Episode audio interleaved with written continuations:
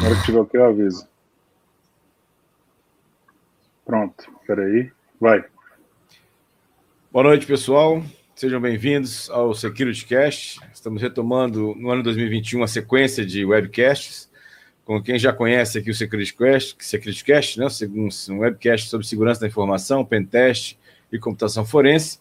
E o tema do SecurityCast de hoje é um assunto que chamou a atenção de muitas pessoas, preocupação de muitas pessoas, que são os diversos vazamentos, leaks de dados, de informação que aconteceu aqui pelo, pelo Brasil. Né? Desde janeiro aqui fomos balançados aqui com muitos vazamentos diferentes, muitos vazamentos de dados, né? E a gente vai falar um pouco sobre isso, sobre a questão jurídica, a questão técnica, a questão de proteção, de onde partiu, onde possivelmente partiu, e todas essas questões em relação a isso. Convido você já a participar através do nosso chat no canal do YouTube, pode mandar suas perguntas e participações. Enquanto isso, vou chamar meus amigos Gustavo Martinelli e Alcion para se apresentarem aqui. É, já me apresentando, meu nome é Gilberto Sodré, sou perito em computação forense, professor universitário, especialista na área de segurança da informação. Eu vou chamar então agora meu amigo Alcion para se apresentar. Fala galera, meu nome é Alcion, é, trabalho com a parte de Pentest, Threat Intelligence. É, vamos contribuir e falar um pouquinho desses leaks aí, que está bem ligado a essa área de Threat Intel. Bater um papo com vocês. Né? Foram pequenos vazamentos que aconteceram esse ano agora, alguns outros ano passado, e até reviver os primeiros grandes vazamentos aí que foram, que surgiram, né? Meio que deram esse start aí, falar. Obviamente vai cair um pouco na ação da LGPD, GDPR, né? Talvez os motivadores de algumas coisas que aconteceram. Mas enfim, vamos deixar para falar daqui a pouco. Passa agora a voz aí para meu amigo se apresentar, o Gustavo Martinelli. Pessoal, boa noite. Meu nome é Gustavo Martinelli, eu sou advogado, trabalho com direito digital e estou aqui no SecurityCast sempre para dar essa contribuição jurídica. E hoje, falando de um tema tão interessante, vocês vão ver que muitas pessoas não ligam, ah, dado vazou, mais uma vez aquele papo de eu não tenho nada para esconder, e a gente vai ver os perigos que esses vazamentos podem causar. Vamos lá, pode começar, professor? Legal, vamos dar uma introdução então no assunto, ou seja, no tema. Né? No final de janeiro ah, desse ano, a notícia de maior vazamento de dados do Brasil estourou na grande mídia, e aí todo mundo ficou com aquela sensação desconfortável, né, de que seus dados estavam todos públicos. Mais de 200, 220 milhões de pessoas tiveram seu CPF, né, ou seja, que inicialmente era, a ideia era que o CPF tinha sido vazado, depois descobriu-se que era muito mais do que o CPF, informações privadas, informações financeiras, algumas situações até de fotos foram vazadas, mais de 100 milhões de informações de automóveis também estavam nesse rol de vazamentos, né, e mais 40, quase 40 milhões de, de CNPJs também tiveram seus dados vazados. Com isso tudo aí, né, ou seja, é, foi uma, uma grande, assim, uma grande é, evento que aconteceu, muitas vezes muitas pessoas ficaram preocupadas de onde vieram, e aí vieram pressões de quem é que vai ser responsabilizado por isso, como é que vai ser o investimento, ou investigação dessa questão, uma pressão sobre a NPD, para que como é que ela ia se posicionar perante esse vazamento, né? É, e aí tudo isso, essa questão se, se desenvolveu a partir dessa questão. Então, a gente vai conversar um pouco sobre esses vazamentos todos, de onde partiu, é, o que fazer, o que deve ser feito agora, o que está por vir também, ou seja, com certeza isso não é o fim, isso é só o começo né, de, um, de uma sequência aí de novos vazamentos que com, com certeza vão acontecer. Né, Desconfia-se até que é, tem muitas, muitos vazamentos ainda aguardados, esperando agosto chegar, quando as multas, né, as sanções administrativas da NPD vão entrar em vigor. Então, seja, tudo isso vão ser assuntos de hoje. Então, mais uma vez, convido vocês a todos. A gente tem aí o nosso chat dentro do canal do YouTube, que você pode participar, mandando sua opinião ou sua pergunta. E aí, quem Alcion, o Gustavo, quer começar esse nosso bate-papo aqui sobre os vazamentos brasileiros. O professor, eu acho interessante a gente tocar num caso lá de 2013, que foi o caso do hacker romeno Gutfer, que ele utilizou dados que estavam na internet e dados que ele podia obter da família Bush, ele conseguiu entrar nas contas de e-mail, conseguiu um monte de informações e ele só foi evoluindo, inclusive conseguindo invadir a privacidade do secretário de segurança, o Colin Powell. E como é que ele fez isso? Ele utilizou dados da internet que ele foi cruzando e ele conseguiu achar na tentativa e erro. Ele explica numa, no momento em que ele está confessando o que ele fez, que ele levou seis meses tentando a senha da irmã do presidente Bush. Né? E ele usava os dados justamente, ele pegar, ele descobriu o e-mail, ele ia para cima das perguntas. Ah, qual a sua cor preferida? Qual o nome do seu cachorro? Qual a data disso? E com base nos outros dados que ele tinha também na internet, ele ficava tentando descobrir a resposta das perguntas para conseguir acesso à caixa de e-mail. E ele acabou conseguindo uma série de informações, inclusive descobrir a agenda, endereço pessoal da família Bush e uma série de coisas assim, que era trancada a sete chaves. E ele simplesmente se valeu de engenharia social e cruzamento de dados. O que mais impressiona nesse hacker romeno? Ele era um taxista que tinha muito tempo livre, um notebook mais ou menos, um smartphone mais ou menos. O cara não tinha nada demais. Né? A prova de que a engenharia social ela conseguiu fazer um estrago sem medidas, né? inestimável, que abalou uma série de, de governos também. Ele invadiu outras pessoas também famosas, né? famosas e pessoas públicas, né? Então, isso mostra que num vazamento de dados que chega a alcançar 200 milhões, na população do Brasil, né, tem pessoas que já morreram, que tiveram dado vazado, todo mundo se tornou vulnerável. Inclusive, como nós temos o ranking de é, positivação de crédito, vamos colocar lá, aquele cadastro positivo, a gente já sabe que os maiores vão ser os primeiros a, a tomarem o golpe, né? Mas nós também não estamos é, é longe de sofrer um golpe, uma ligação, um contato no WhatsApp, se dizendo do banco, tá? Recentemente me contactaram, por exemplo, eu não tenho dinheiro não, tá, pessoal? Só estou relatando, conversei até com o professor Gilberto, eu comecei a perguntar onde é que conseguiram meus dados, estavam querendo o que comigo e pronto. A conversa acaba, a pessoa some e você ah, fica sem saber da onde que seria, né? Então, muita atenção daqui para frente e o, o, o, legal agora é comentar de repente aonde é que a LGPD entra nisso, né? Aonde é que, pô, é Lei Geral de Proteção de Dados Pessoais. Realmente, pessoal, a ANPD, que é a Autoridade Nacional de Proteção de Dados, ela está sendo muito pressionada ela está buscando informações. Fora isso, o Ministério Público e o PROCON também estão procurando informações para saber de onde foi o vazamento, quem é que, é, enfim, poderia ser o detentor dessa base de dados que vazou. Agora, vocês devem estar pensando, uai, mas a LGPD não entra em vigor somente em 1 de agosto de 2021? Não. As sanções da LGPD que entram em vigor em 2021 em 1 de agosto. Então, toda a lei ela está vigente, menos esses artigos que falam das sanções administrativas. Então, o vazamento não exclui eventual ocorrência de um crime, eventual ocorrência de um dano moral ou material, como a gente fala no direito. E você vai pegar a LGPD para embasar uma condenação, por exemplo, em dano moral, que você teve seu dado vazado e dado financeiro vazado também nessa base. Né? Agora, aí eu vou deixar para os professores Alcion e Gilberto né, como é que a gente identifica a autoria. Porque processar o direito, todo mundo que teve o dado vazado está coberto.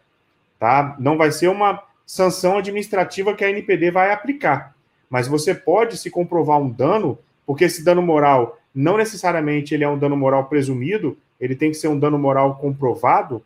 Então, se você tiver, você vai ter que buscar a condenação. Agora a pergunta é: contra quem você vai entrar com essa ação, né? Por exemplo, o caso Cirela, da construtora, que ela foi condenada com base na LGPD porque ela compartilhou os dados sem informar o cliente, por exemplo. Tá? Mas eles já sabiam que foi a Cirela, então ela foi condenada. Agora, professores, Alcion e Gilberto, como é que eu descubro de quem era a base de dados?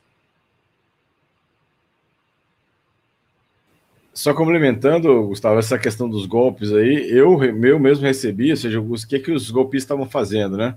Como a base de dados era muito rica de informações, inclusive os números de celulares né, e, e outras informações né, dos, dos, contribuintes, dos brasileiros, eles pegavam seu número de telefone, descobriam qual era a sua operadora e faziam um boleto exatamente igual ao boleto da, da operadora que você tinha conta, né?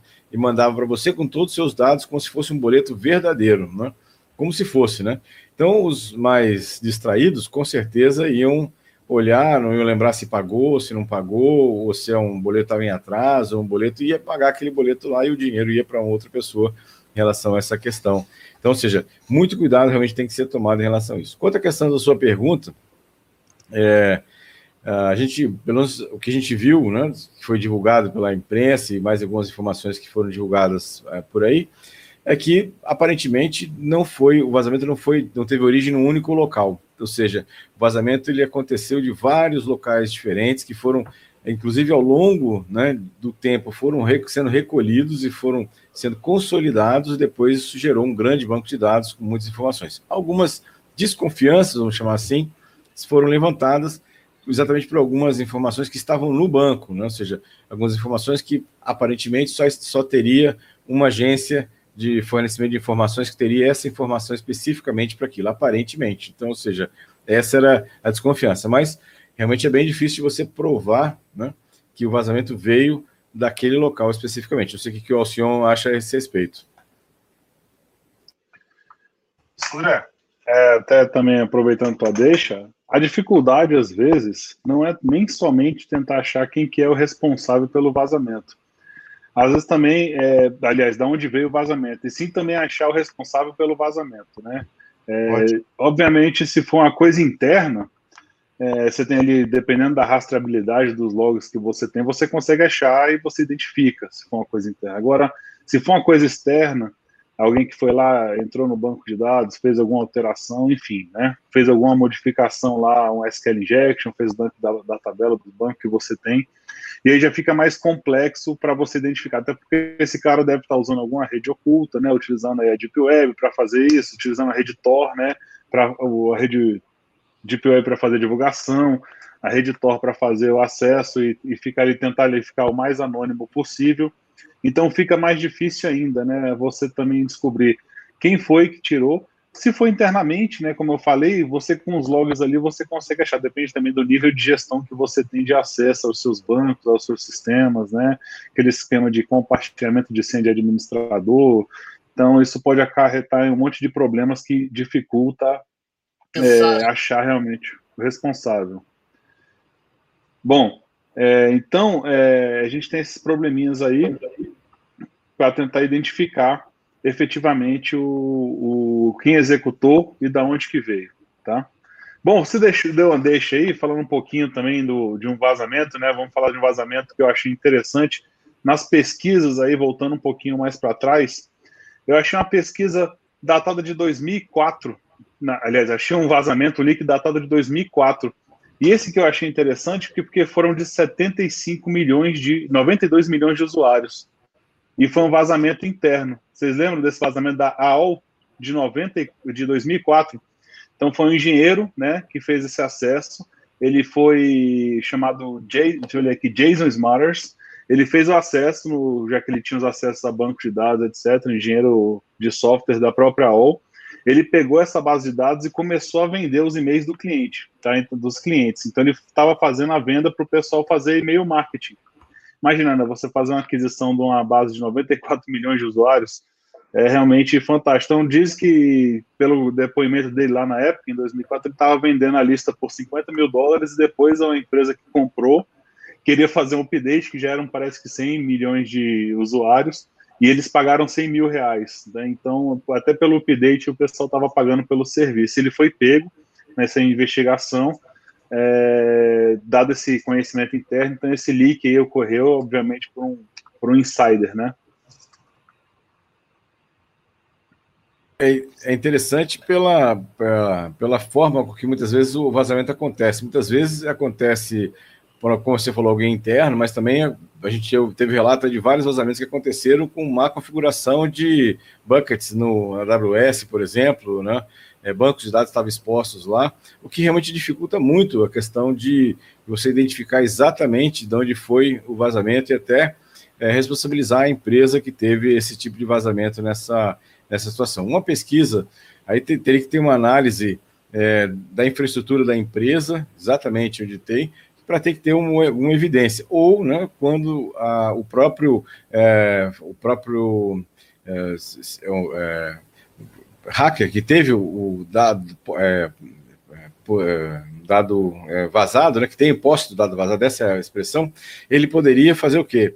Ir lá e fazer a, a, talvez a delação, ou talvez quando ele foi preso, fazer a revelação de onde teve os dados, como foi o acesso àqueles dados naquela situação. Então, realmente é um processo é, complicado, é difícil, né, de você realmente responsabilizar alguém em relação a isso. O que aconteceu, seja aí que nesses últimos vazamentos, é, por exemplo, como até o Gustavo comentou, é, de é, do Procon é, ter notificado, né, por exemplo, a todas as operadoras, TIM, Claro, Oi, Vivo, né, é, de que elas se, é, se explicassem, para dissessem como é que elas estavam tratando esses dados, como é que elas estavam protegendo esses dados, exatamente por uma questão de avaliação do que estava sendo feito. Mas é, assim, realmente é, uma, é um processo é, bem complicado nessa, nessa situação. Eu queria até que o, o Gustavo explicasse um pouco nessa situação de como é que a LGPD é, funciona nessa situação de quando uh, um, eu me sinto prejudicado, por exemplo,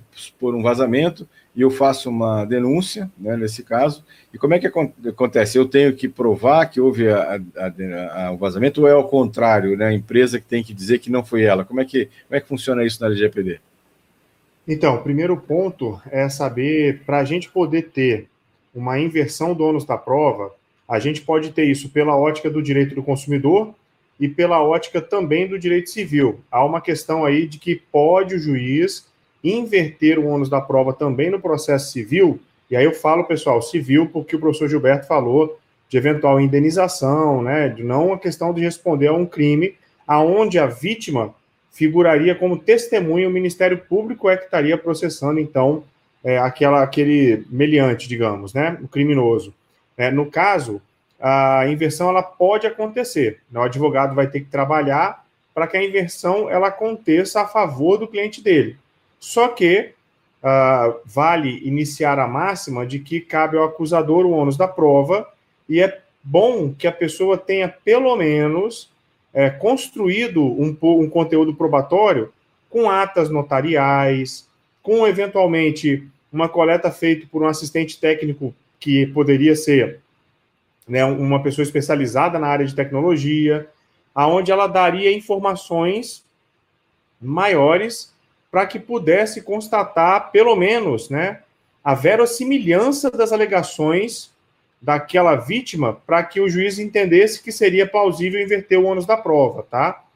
Então, é possível inverter o ônus da prova? É possível. No direito do consumidor e no processo civil, não é automático, tá, pessoal? Não é automático. Você tem que demonstrar que precisa disso para que o juiz inverta. E quando é que vai ser o processo civil puro e simples? Quando é que vai ser a relação de consumo, né? O Código de Defesa do Consumidor? Vai ser quando existir uma relação de consumo entre a pessoa e o ente que sofreu o vazamento, e o civil quando não tiver uma relação de consumo entre elas, tá bom? Aí é, é um pouco relação de consumo, é quando você adquire um produto ou serviço como destinatário final daquele produto ou serviço. E numa relação civil, é, por exemplo, eu compro algo do professor Gilberto, né, ele cadastra essa compra numa base de dados dele e vaza. Né? Por mais que eu tenha comprado dele, ele não é um fornecedor e eu não sou um consumidor. Isso não é uma relação de consumo, isso é uma relação civil. Né? Duas pessoas civis né, que estão comprando e vendendo alguma coisa. Então, você pode aplicar plenamente o Código Civil que prevê o dano moral embasado na LGPD. Você vai falar: olha, eu não dei consentimento, não tem base legal, não, não me oportunizaram a chance de deletar esses dados, é, compartilharam sem me informar. Então, eu estou vindo aqui dizer que a lei foi desrespeitada, me gerou um dano e eu quero a indenização.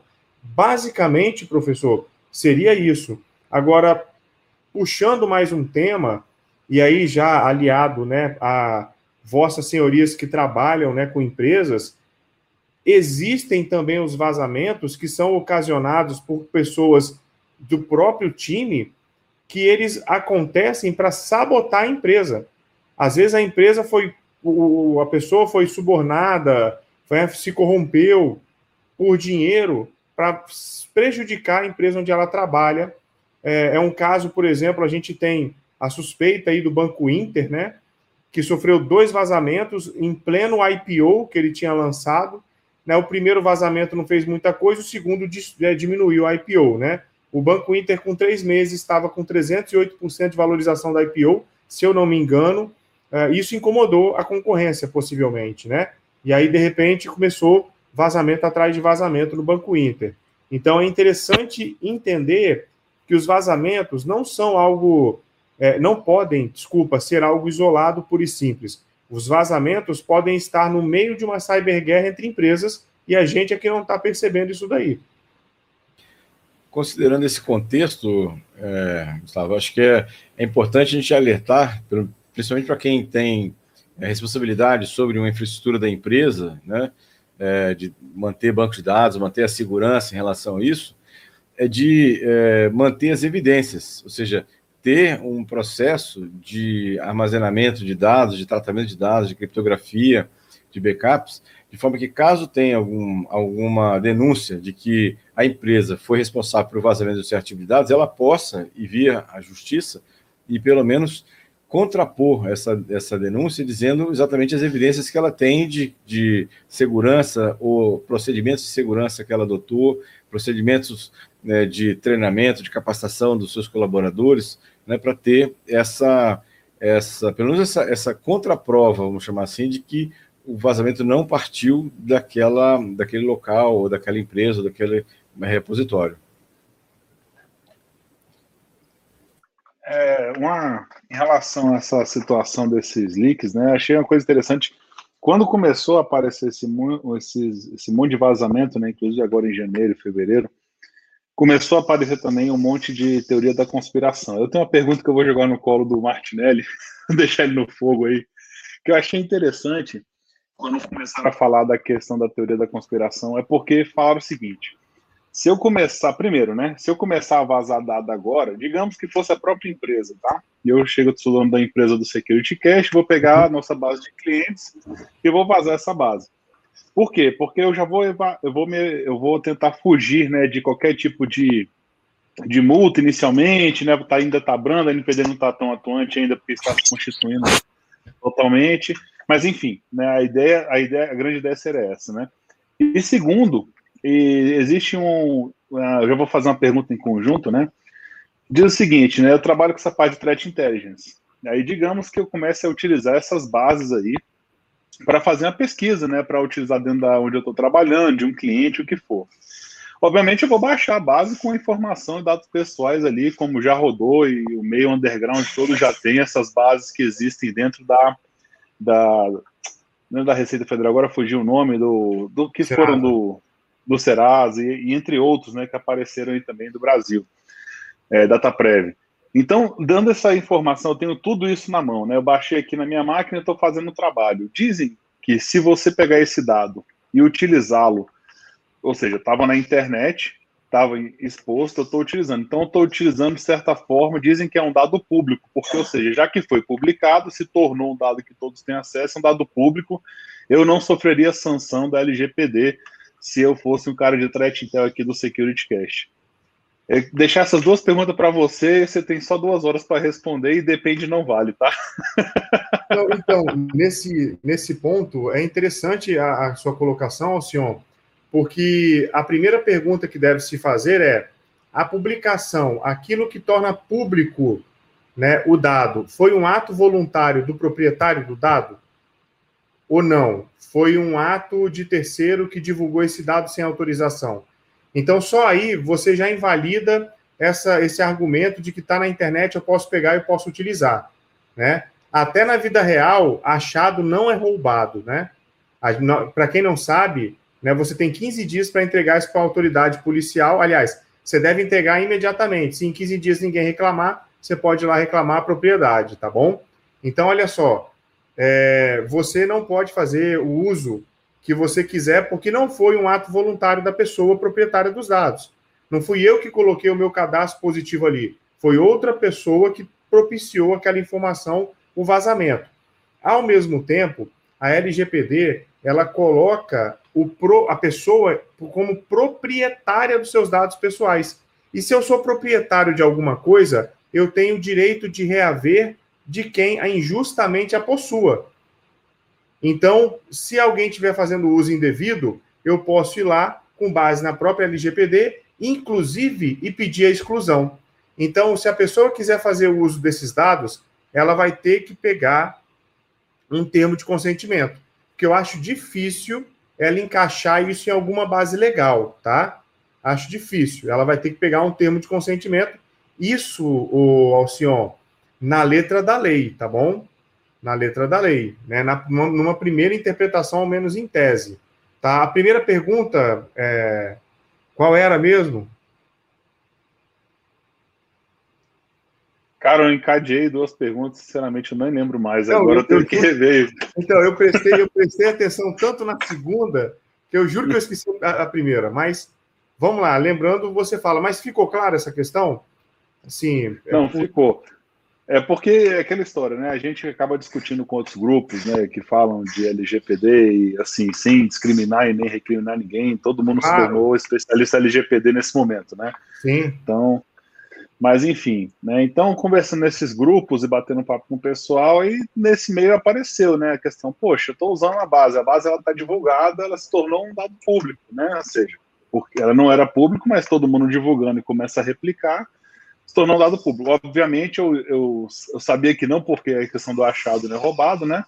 Mas é, deixa esse questionamento na, na, no alto, né? Ainda mais porque trabalhar com threat intelligence é uma coisa meio complicada, ainda mais porque você fica ali navegando e descobrindo um monte de coisa, né? Então, até a forma é, de você achar essas informações ou bases, digamos, né? Eu estou trabalhando aí para o Security Cache e tem um concorrente, o Hacker Cache, né?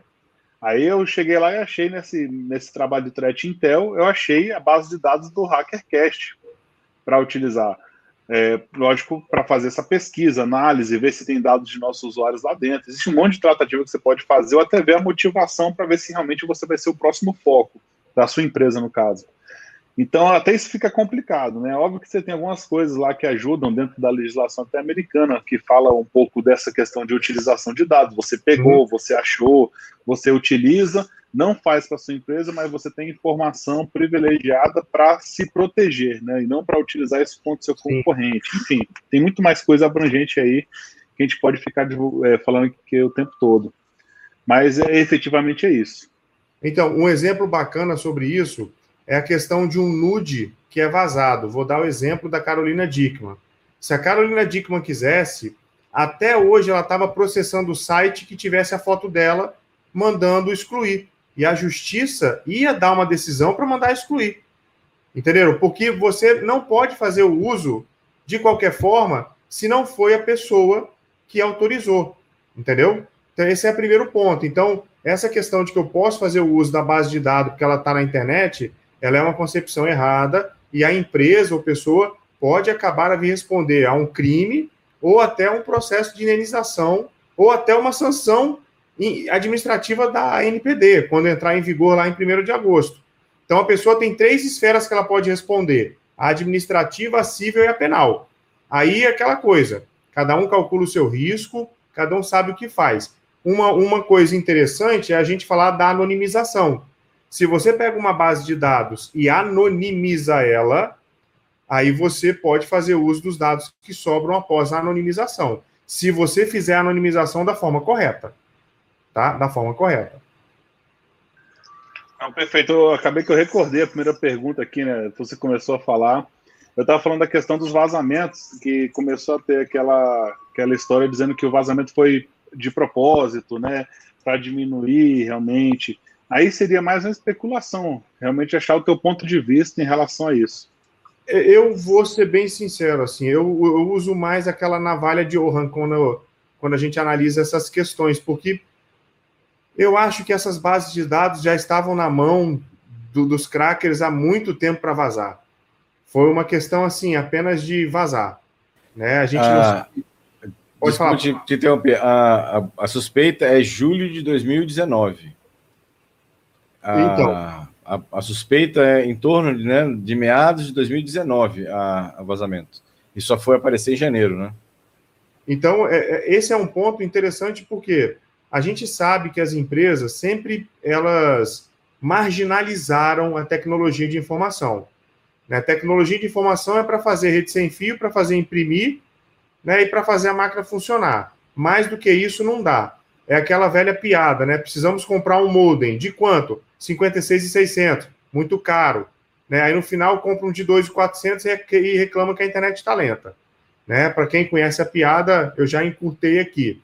Né? Então, é, quantas empresas não estavam preocupadas com segurança da informação efetivamente, não tinham um time, não tinham, sei lá, um red team, um blue team, não tinham um consultor, não tinha uma terceira, e aí elas eram, eram monitoradas. Eu já participei com o professor Gilberto de consultoria a empresas assim, de ramo que você jamais poderia imaginar, e quando o professor Gilberto auditou o banco de dados, tinha um worm lá rodando na rotina no banco de dados, coletando os dados, né?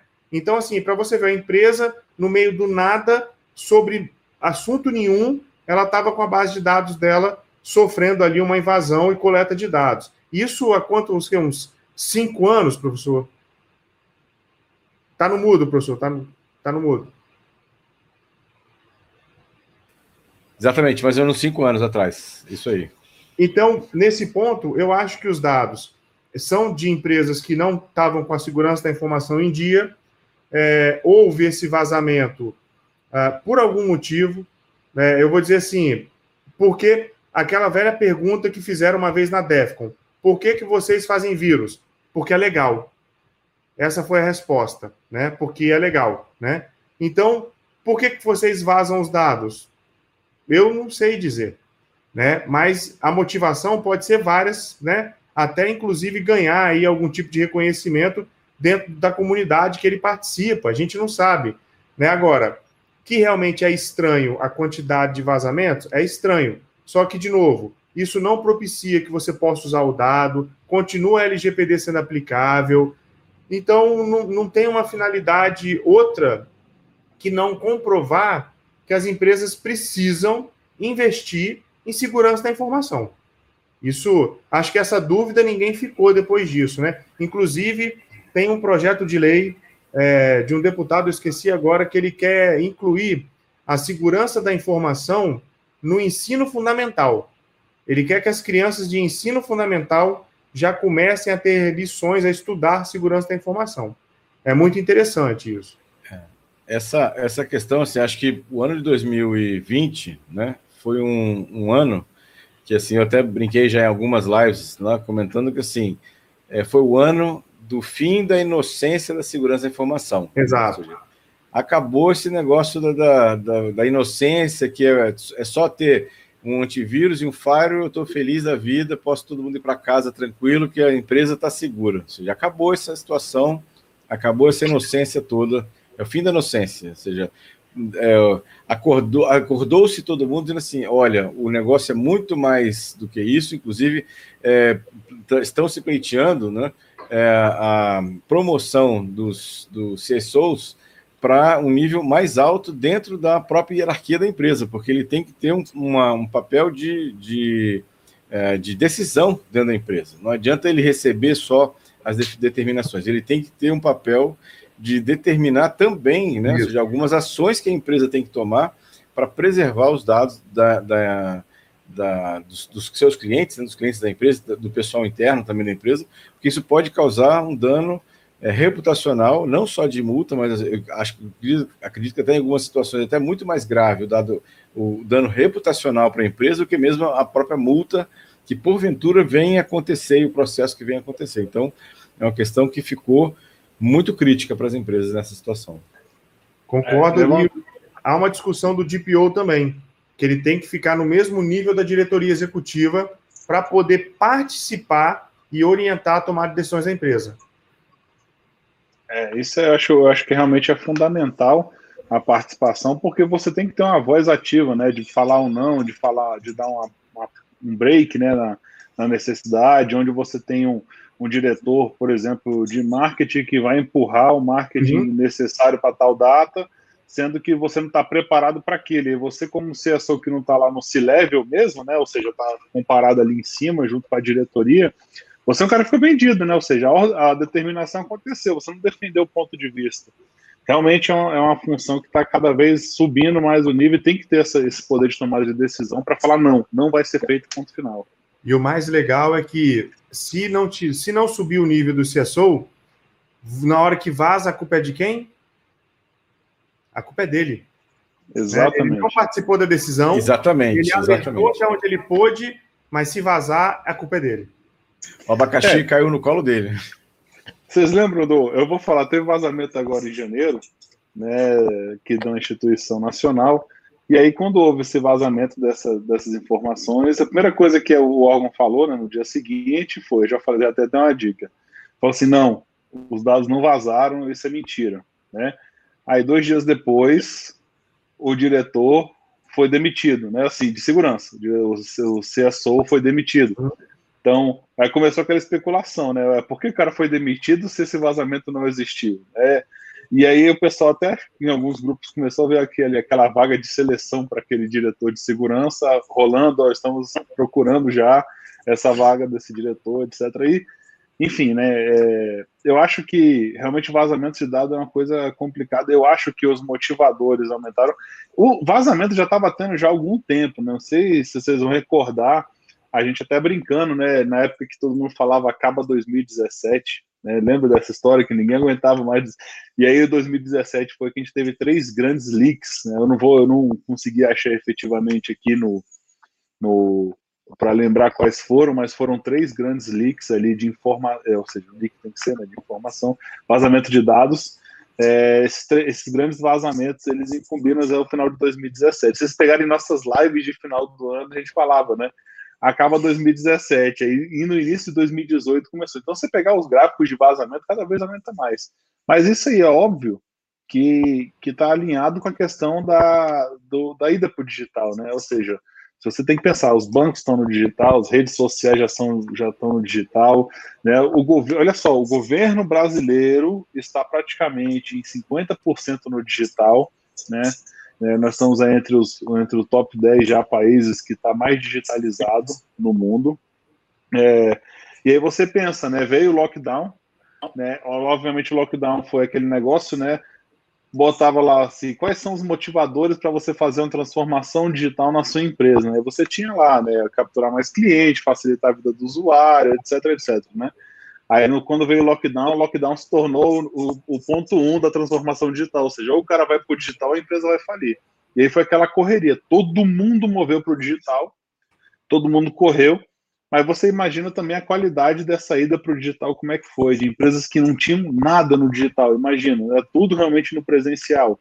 Ou até de empresas que tinham poucos serviços e empurrou tudo para lá para dentro.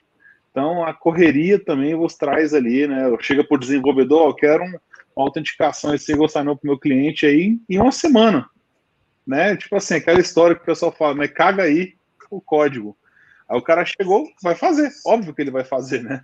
ele está tá sendo pago para isso, o cara faz, agora você imagina a qualidade. Não passou por um teste de software, um teste interno de qualidade, não passou por um teste de segurança, não foi feito um pen test e até uma análise de vulnerabilidade automatizada. E aí acaba acontecendo. Eu acho que os motivadores desses leaks foram vários, né? Esse que eu citei aqui, eu acho que é um dos grandes que o pessoal acaba esquecendo porque a GDPR está aí, aí vem as teorias de conspiração, da conspiração, né? Tá, tem tudo guardado, esperaram o lançamento, estão esperando a NPD começar a atuar para começar a divulgar mais informação ainda, né? O pessoal ansioso soltou antes da NPD realmente começar a ser mais ativa, enfim, né? Ô, senhor, eu gosto desse site aqui, deixa eu compartilhar aqui minha tela. É, esse site aqui é sensacional. Não sei quem conhece esse site, mostra é, aqui no, na escala vertical aqui tem os anos. Não sei se todo mundo está vendo aí já? Minha tela? Tá sim, tá aparecendo. É, aqui tem os anos na, na, Desce na lá, lá, no, lá no final. Lá Isso. no último. E aqui, pessoal, só lá. explicando aqui, cada uma desses círculos é um vazamento. E o diâmetro do círculo está relacionado com o número de registros vazados, né? Ou de pessoas que foram afetadas né, com isso aqui. Então tem aqui, ó, 2015, 14, já, aqui já tinha pouca coisa, né? né? 2017, que você tinha comentado, está aqui, ó, nessa, nessa linha aqui, né? Então tem Foi Equifax, o crescimento, né? né? Tem Marriott, né? Tem Uber, tem vários e aqui nessa questão. Esses amarelinhos aí, só o pessoal saber, são os mais notáveis. Tem alguma coisa uhum. atrelada. Se você for lá em cima, tem um bem legal que foi o vazamento do. Esse, esse amarelinho pequenininho ali, ó, lá em cima. Aqui, ó. 2020. Não, não, primeiro, lá em cima. Ah, 2020? Ainda. É. Ou tá, tá do lado do Facebook grandão ali. Cadê? Ah, esse do Equifax? Não, lá em Pô. cima, lá o 2020, no topo da página quase. O único amarelo que tem, à Aqui? esquerda. Não, para a esquerda mesmo, em cima do Face. Vamos fazer batalha naval B3. Aqui, esse aqui. Aí. Aí, ó, isso aí foi legal, que isso aí é o um mapeamento genético humano de mais de 1 milhão e 400 usuários que foi vazado. Você imagina a informação que isso aí não tem, cara, para o usuário, lógico, né, da, da pessoa, ou seja, o mapeamento genético do cara. E dados genéticos DNA são protegidos, é, são dados é, sensíveis, protegidos pela GPD e pelas outras leis também, né? Do mesmo jeito. Rapaz, nem, nem que não fosse. Olha só, o cara tem, um mapeamento assim. Lógico que a gente está pensando em 2050, 60, mas imagina o cara poder fazer um. Pô, é muita viagem, mas um clone, né? Porque o cara tem essa informação tua, né? É, é bem, bem, bem complicado mesmo. Eu, eu tenho até um comentário aqui bem interessante que eu tinha lido até hoje, na, hoje à tarde. É, acho que foi ontem, na verdade, que eu tinha lido. O Jonathan colocou um comentário aqui bem interessante, que surgiu na, uma teoria que no caso daquele vazamento, né, daquele ataque, na verdade, SolarWinds, é, o, o início de tudo foi uma senha que o estagiário tinha configurado, que era SolarWinds 123. A partir cara, dessa essa senha, cara, os caras conseguiram, é, supostamente, né, segundo a matéria, né? Sim, chegamos à raiz do problema, estagiário, né?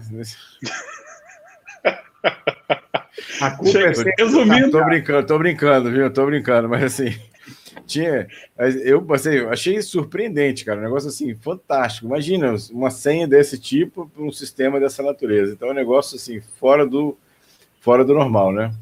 Então é bem, bem, bem complicado. Mas, né? Ele, Tiago aqui já falou que foi o Abu o problema, certeza, que foi culpa do Abu. Foi culpa do Abu, exatamente. Mas assim, Esses tem os alienígenas. Tem uma pergunta ali né, né, nesse comentário do Jonathan, que ele coloca, né, além do treinamento, conscientização e política de senha, como ir além? Duas questões que você pode colocar acima na sua empresa. Primeiro, é monitorar a máquina do, do usuário né, do colaborador no caso. É, se a empresa fornece o equipamento, ela pode fazer isso sem problema nenhum. Então, ela monitora tudo que o cara faz na máquina, né, durante o trabalho e se ele leva para casa quando está em casa também. A outra é você estabelecer no contrato de trabalho é, eventual é, demissão por justa causa, justamente porque ele recebeu a capacitação, o treinamento, a conscientização, né, que a conscientização é uma política constante na empresa, e se ele acontecer alguma coisa, a empresa também tem a liberdade, né, a faculdade de processá-lo criminal ou civilmente. Né? Essas são as coisas que podem fazer, que eu, sinceramente, acho que vão começar a aparecer depois que a LGPD efetivamente entrar com as sanções em vigor. As empresas vão é, exigir mais de seus colaboradores. Verdade. assim, eu acho que tem uma outra coisa também, Gustavo, além da questão da política de segurança, política de senhas, da conscientização, você tem que ter também o esquema da punição. Tem que Exato. estar definido claramente lá que assim, é, porque assim, política de segurança sem punição é recomendação, é sugestão. Não, exatamente. é tá conselho. Tá fazendo nada é conselho, exatamente. É conselho. Ou seja, então, além da política, além das normas, você tem que estabelecer uma gradação, uma modulação da, da punição, chegando, obviamente, até a demissão por justa causa, mas tem que ter isso, senão é, é simplesmente estar numa sugestão do cara, ó, não faz isso não, hein? Você é meu amigo e tal, não faz isso não, hein? Não, não tem... Se eu fosse você... É. Exatamente. É eu acho, sinceramente, que a gente vai ver empresas efetivamente processando funcionários, enfim, é, porque agora, gente, a multa pode chegar a 50 milhões, não tem, entendeu? Sim, você fecha uma empresa, dependendo de como for, entendeu? realmente Pergunta boa. Fala. É, existe como fazer a transferência, lógico, da responsabilidade não, porque eu, como empresa, contratei o funcionário, né? Então a responsabilidade ali é minha por deixar vazar. Mas existe é, a forma de responsabilizar em conjunto aquele funcionário, ou realmente é depois que acontecer esse processo, eu vou lá e, como empresa, processo funcionário? Você deu uma deixa interessante aí. Olha, é, é assim, eu vou falar uma coisa que ela não é tão pacífica no direito, mas vamos lá. É, é, é, responder conjuntamente é complicado, porque é como você falou, o colaborador da empresa representa a empresa, né?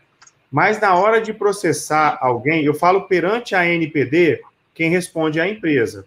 Agora, na hora de processar alguém, lá no artigo 932, inciso 3 do Código Civil, eu posso escolher seu processo, o funcionário, ou a empresa, ou a empresa e o funcionário, né? Se eu tive o dado vazado. Mas você perguntou outra coisa, perguntou a empresa. A empresa ela pode, depois de responder esse processo e, obviamente, de pagar essa multa, ela pode querer, em direito de regresso indenizatório, ela requerer esse valor do funcionário que foi o causador do evento danoso, tá? É isso que eu estou falando. Acredito que quando a lei entrar em vigor efetivamente com as sanções, as empresas vão repensar, porque elas já podem fazer isso já, mas elas vão repensar e vão começar, na minha opinião, a agir é, procurando os, os colaboradores que agiram com dolo, né? Geralmente a culpa você faz ali, ah, poxa, eu não, também não queria, mas o que fez com dolo, o que aceitou propina do, do concorrente e liberou a base para prejudicar, eu acho que a empresa vai para cima e vai querer é, indenização e vai querer que ele responda pelo crime também. O né? problema, e... Gustavo, é provar o dolo, né?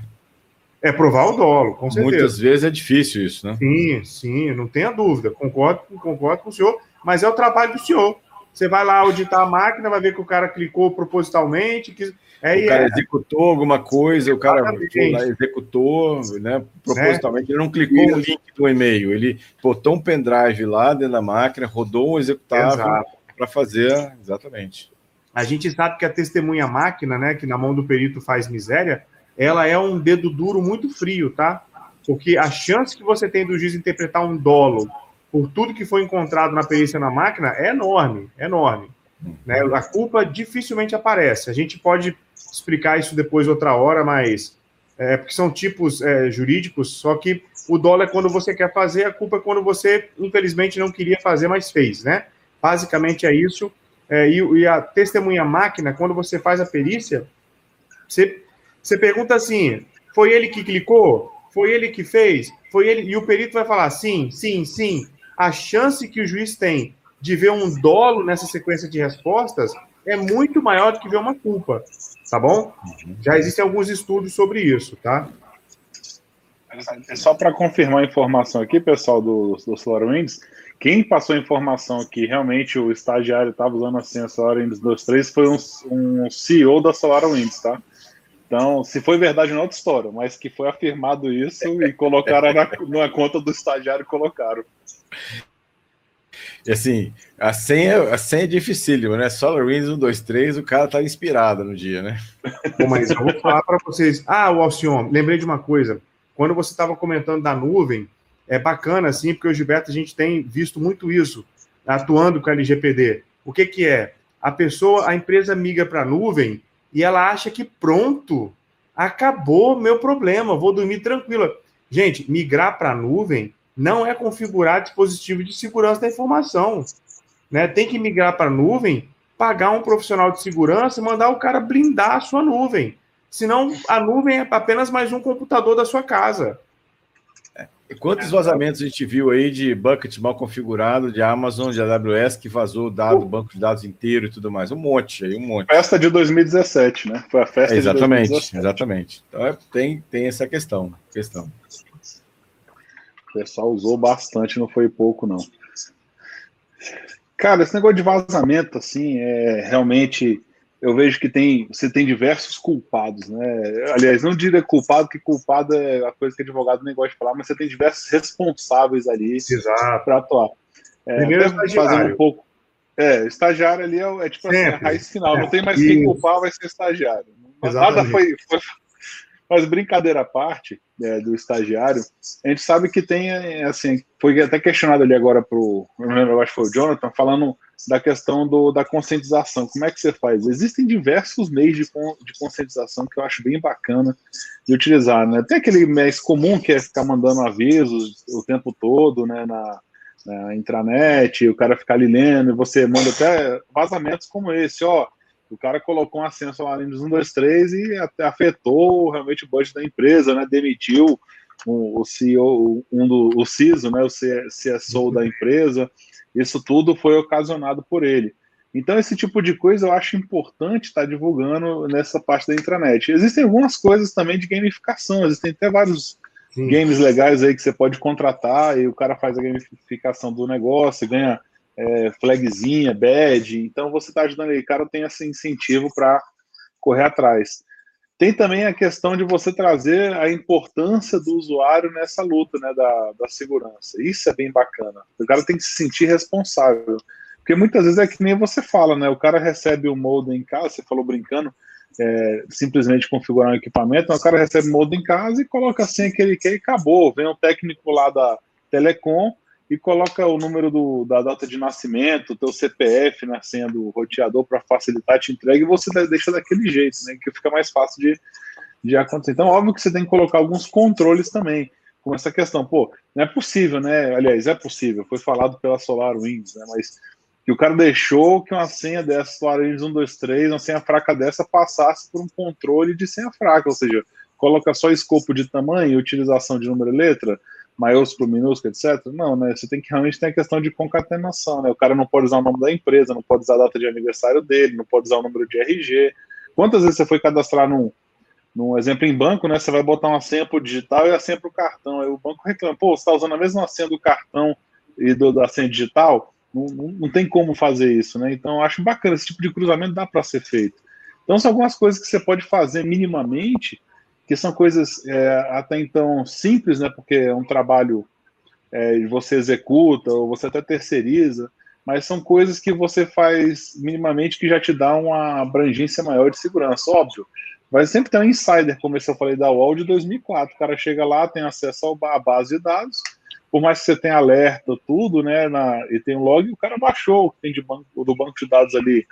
Então você pode pensar até também, não, vou fazer um, um alerta no banco de dados. Se o cara fizer um, um, download de uma database desse tamanho com esse nome, eu vou, obviamente, cortar já a senha do cara, bloqueia o que ele está fazendo ali, e ele vai ter que se justificar perante o chefe. Enfim, aí vem as sanções, né? O chicote, né? Não adianta nada, né? não é só cenoura, tem que ter o chicote também, para o cara entender como funciona a responsa como é a responsabilidade dele perante a empresa, porque os dados ali são decisores, né? Para efetivamente para a empresa que tem nessa parte da concentração que está falando, Alcion, é, muitas empresas colocam na hora que a pessoa vai usar o remote desktop ou vai usar o acesso no banco de dados, vem um disclaimer informando que ela não pode fazer, que isso vai ser processado, ela vai ser de justa causa. Vem um parágrafozinho de quatro linhas, é, vem dizendo assim, entendeu? Justamente para dar aquela, aquela acordada na pessoa que vai utilizar o banco ou vai acessar um servidor. Senhores, estamos já nos minutos finais aqui do nosso cast. Passou rapidinho aqui, nossa, nosso cast lá. É, como de praxe, ah, vou, vou pedir se alguém tem alguma tem algum destaque desse, sobre segurança que aconteceu nessa semana. Eu tenho um aqui, enquanto vocês. Sim, mas assim, um de hoje, né? Realmente um destaque de que aconteceu hoje, né? Que é na minha visão, é surpreendente né, essa, essa questão. A gente está falando tanto de vazamento, de informação, de coleta de informação e tudo mais, né? Aí a pergunta é, é você forneceria uma senha da sua conta de banco para participar de uma pesquisa online? Né? Acho que não, né? Pois a solicitação desse, da senha bancária foi tá, tá, estava sendo feita né, por um formulário de uma pesquisa do Serasa, né? É, que, é, na verdade, para participar de uma, de uma pesquisa lá do Serasa, o banco, o Serasa pedia CPF, agência, conta com dígito e senha do Internet Bank. Isso não é fake news, tá? É tanto que o PROCON né, é, notificou oficialmente o Serasa querendo saber o seguinte: que negócio é esse pedir senha, conta, senha de banco para os seus usuários, né? Então veja que ele está falando de vazamento, está falando de uma série de suspeitas de vazamento, e o cara me vem com formulário. Tem, se vocês procurarem na internet, tem um formulário da Serasa com o CPF, número da conta, banco, agência, conta, com dígito e a, e a senha. Aí tem um embaixo um textinho dizendo assim: olha, né, esse, a sua senha não vai ser utilizada para nenhuma transação bancária.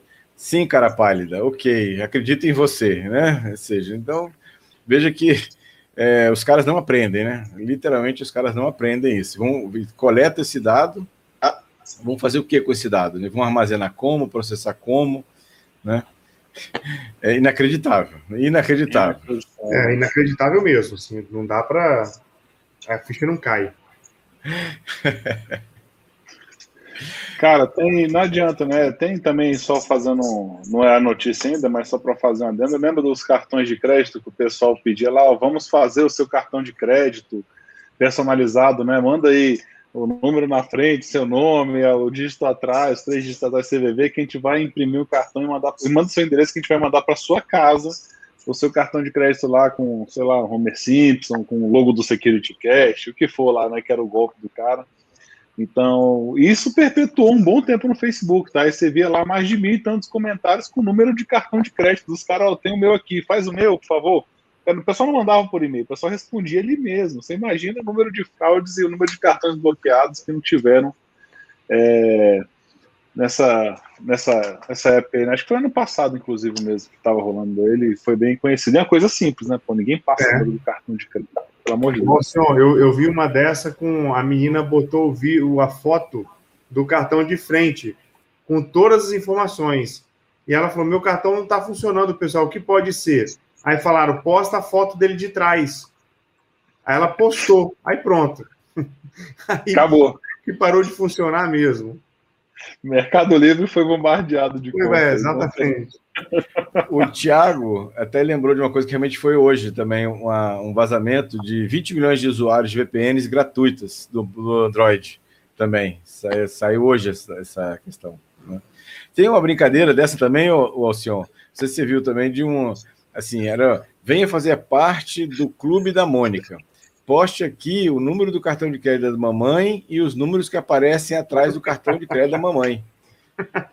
Publicaram Fantástico. isso. Eu tenho a imagem de, lá no, na, na, rede social. Venha fazer parte do Clube da Mônica. E aí tem lá. E não foi Maurício de Souza que ficou rico, né? Não foi, não foi. Venha fazer parte do Clube da Mônica Capitalista. É. é. Pô, só lembrando aí que foi divulgado hoje, né, de um relatório aí, um, sei, foi falado tem, da Universal Health Services, né, americana. Ela teve um ataque de ransomware no outono passado agora em 2020 e, enfim, não foi divulgado, mas aí nesse ano, lá os dados são abertos, eles tiveram que divulgar o pagamento, obviamente tudo que entra e sai, tem a legislação americana que cobra. E lá teve dizer qual foi o custo desse ransomware para eles, né? Eles só para dizer, eles pagaram 67 milhões de dólares em Bitcoin, tá? Só para deixar que aí, inclusive tomaram multa porque tiveram que recuperar, porque você imagina, né, os dados todos bloque... É, com problema, tal, então eles tomaram esse essa pancada aí saiu hoje, essa informação. Então, Renzo é, é lembrar também para a galera que não morreu, hein? Lembrar disso aí, 67 milhões, né? Imagina como é, quanto que esses caras não ganham, né? Não. Complicado.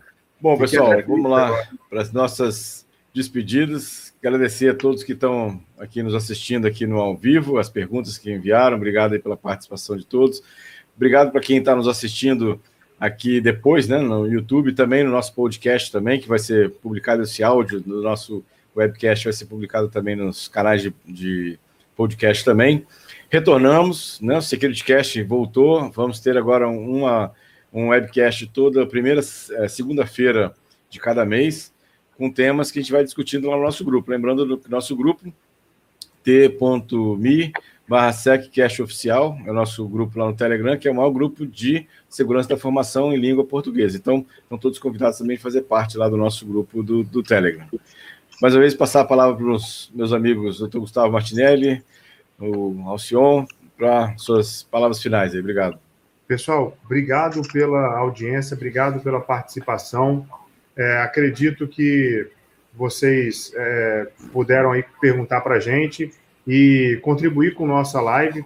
Então, é isso aí. Obrigado mais uma vez.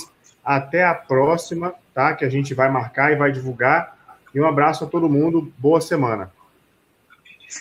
Bom, galera, então, como já foi avisado aí, toda primeira segunda-feira do mês a gente vai se encontrar, bater um papo aí sobre segurança da informação com o SecurityCast. Estamos preparando algumas novidades para vocês. Não esqueçam de dar um like no nosso vídeo, tá? Se inscrever no canal, compartilhar com a galera aí para apoiar o nosso projeto, para que realmente sempre vá crescendo junto com vocês e levar informação é, sempre da melhor forma possível para chegar em todo mundo e conscientização de segurança é importante. Então, obrigado aí, galera. Até a próxima. Um abração. Um abraço, pessoal. Valeu, pessoal. Um abraço.